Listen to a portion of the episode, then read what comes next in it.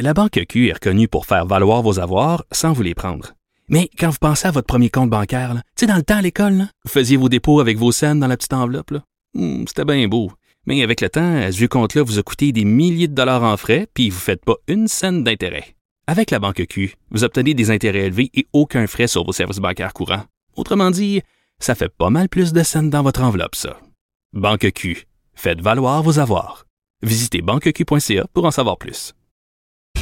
Bonjour tout le monde, c'est Sophie Durocher, très contente de vous retrouver aujourd'hui. On est le 4, le 5 mars 2020, mon Dieu que ça va vite.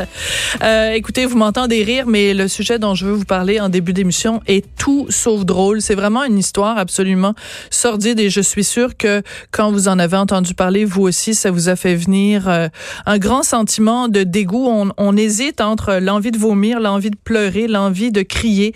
C'est cette histoire sordide de quatre enfants de Qui ont été tellement euh, négligés, euh, tellement lésés par la société, tellement lésés par la DPJ. Écoutez, c'est une histoire vraiment horrible. Quatre enfants, donc, qui vivaient dans des conditions d'insalubrité qu'on souhaiterait pas même à notre pire ennemi. Euh, dans l'appartement où ils habitaient, ces quatre enfants-là, il y avait trois gros chiens et neuf chiots.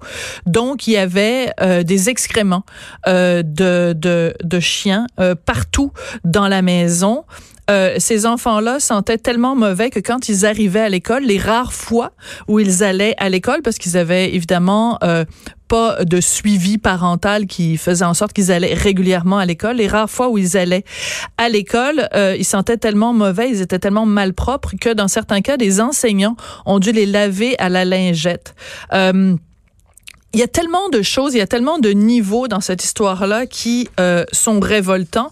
Euh, évidemment, au premier euh, degré, ben c'est le fait que le signalement qui a été fait à la DPJ euh, a été fait en février. Et c'est seulement le 4 juillet qu'une une intervenante a été affectée au dossier. Puis là, on nous explique, euh, évidemment, à la DPJ, écoutez, euh, quand il y a des cas euh, d'agression physique ou d'agression sexuelle ou que la vraiment la la, la survie, l'intégrité physique de l'enfant est en jeu, ça, ce sont des cas d'urgence. Et là, on, on intervient entre 24 et 48 heures. Je comprends que la DPJ peut pas être partout et qu'elle peut pas être tout le temps en train d'intervenir dans tous les dossiers. Mais est-ce qu'on peut réfléchir deux secondes à, la, chose suivante? Comment se fait-il que des enfants, quatre enfants qui vivent dans un appartement où il y a de la merde de chiens, ils dorment sur des matelas où il y a des, de la marde de chiens?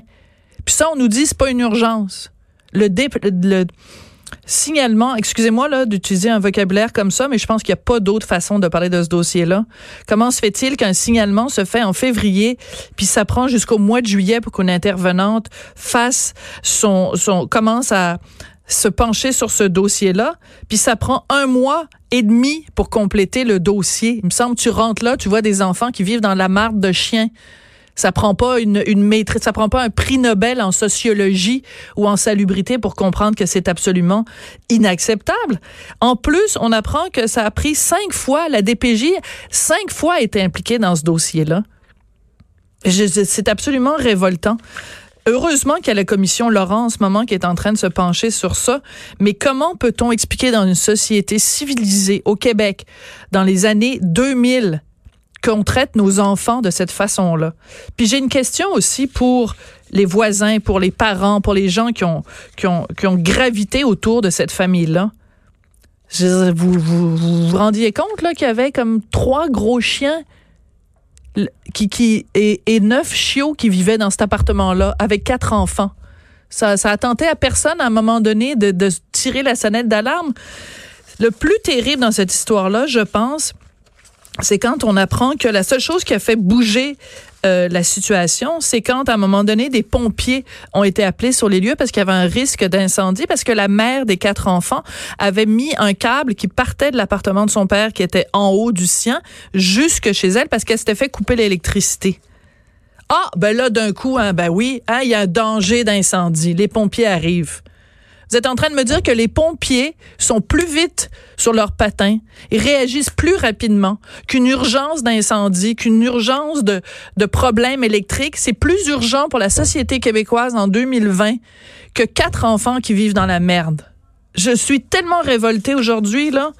Je, je peine à trouver des mots pour dénoncer cette situation-là. C'est absolument inacceptable comme société. Puis je vous rappelle que ça se passe à Grenby, hein? Je veux dire, un petit rappel de la petite fille martyre qui venait aussi de cette région-là. Qu'est-ce qui se passe avec les services intégrés de santé, de services sociaux de l'Estrie? Comment a-t-on pu faillir de cette façon-là, de façon aussi lamentable à prendre soin de nos enfants? Puis je m'excuse, mais je veux aussi finir ce commentaire en m'adressant aux parents. Tes parents de quatre enfants, tu mets quatre enfants au monde T'as trois chiens chez toi et neuf chiots. T'es capable de prendre soin de douze chiens, mais t'es pas capable de prendre soin convenablement de tes quatre enfants. Mais je m'excuse, mais il y a des gens parfois qui sont vraiment indignes d'avoir des enfants. C'est absolument révoltant. Puis quand je vois ça, je pousse un grand. Ben voyons donc.